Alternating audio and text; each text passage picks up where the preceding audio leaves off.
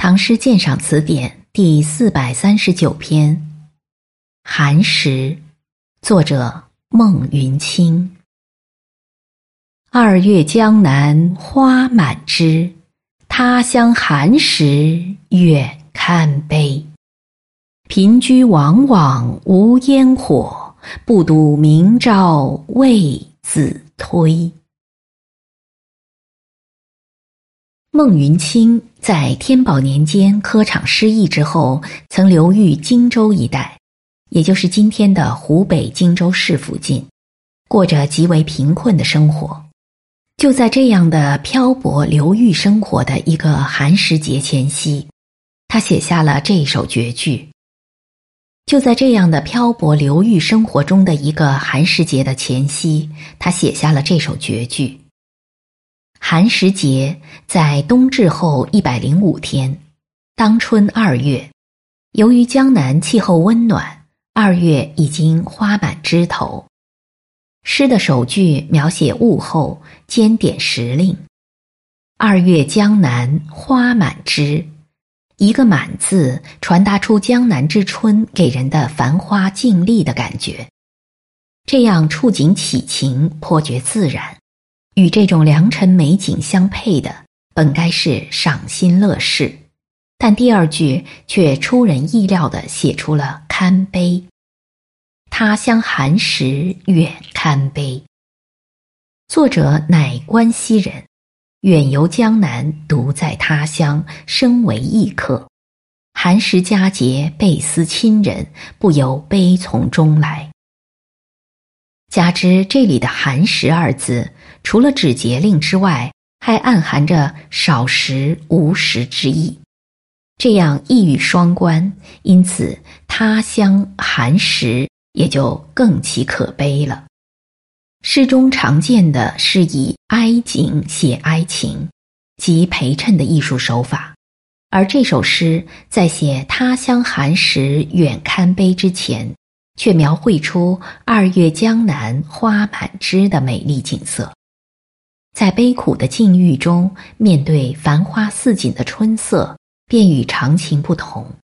正是花尽高楼伤客心，乐景只能倍增其哀。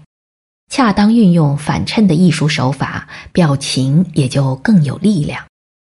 下联承上句的寒食而写到断火。寒食禁火的习俗，相传为的是纪念春秋时代的贤者介子推。在这个节日里，人们多外出游春，吃现成的食物。野外无烟，空气分外清新，景物尤为鲜丽可爱。这种特殊的节日风物与气氛，会给人以新鲜愉快的感受。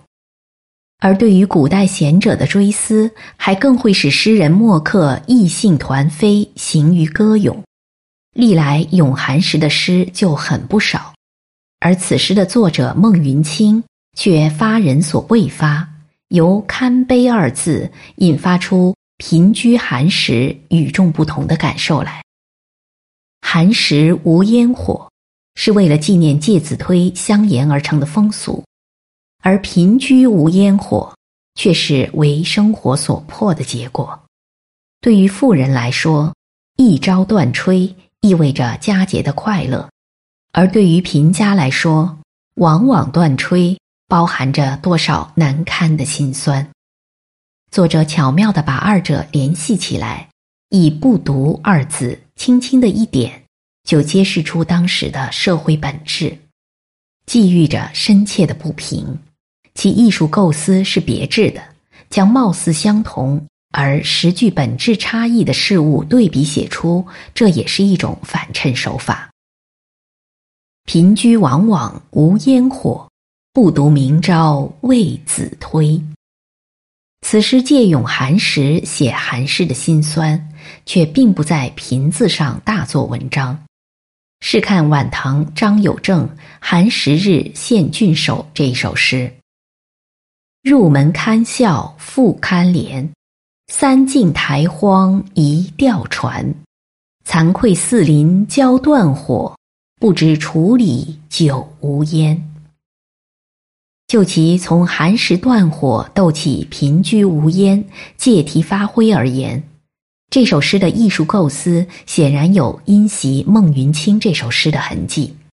然而张有正的诗言贫之意太切，清点了一番家产不算，刚说完堪笑堪怜，又说惭愧，说罢断火，又说无烟。不但词无句类，且嫌做作，感人反不深，远不如孟云卿的这首诗。虽写一种悲痛的现实，语气却幽默诙谐。他的第三四两句：“贫居往往无烟火，不都明朝为子推”，似乎是作者的一种自嘲。世人都在为明朝寒食准备熄火，以纪念先贤。可像我这样清贫的寒士，天天过着寒食的生涯，反倒不必格外费心呢。这种幽默诙谐是一种苦笑，似轻描淡写，却设笔成趣，传达出一种绝住人心的悲哀。这说明作诗既刻录过火，贵含蓄耐味，而这首诗也正由于命意新颖。构思巧妙，特别是恰当的运用了反衬的手法，亦谐亦庄，耐人咀嚼，才使它成为难以数计的寒食诗中不可多得的佳作。本篇鉴赏文作者周啸天。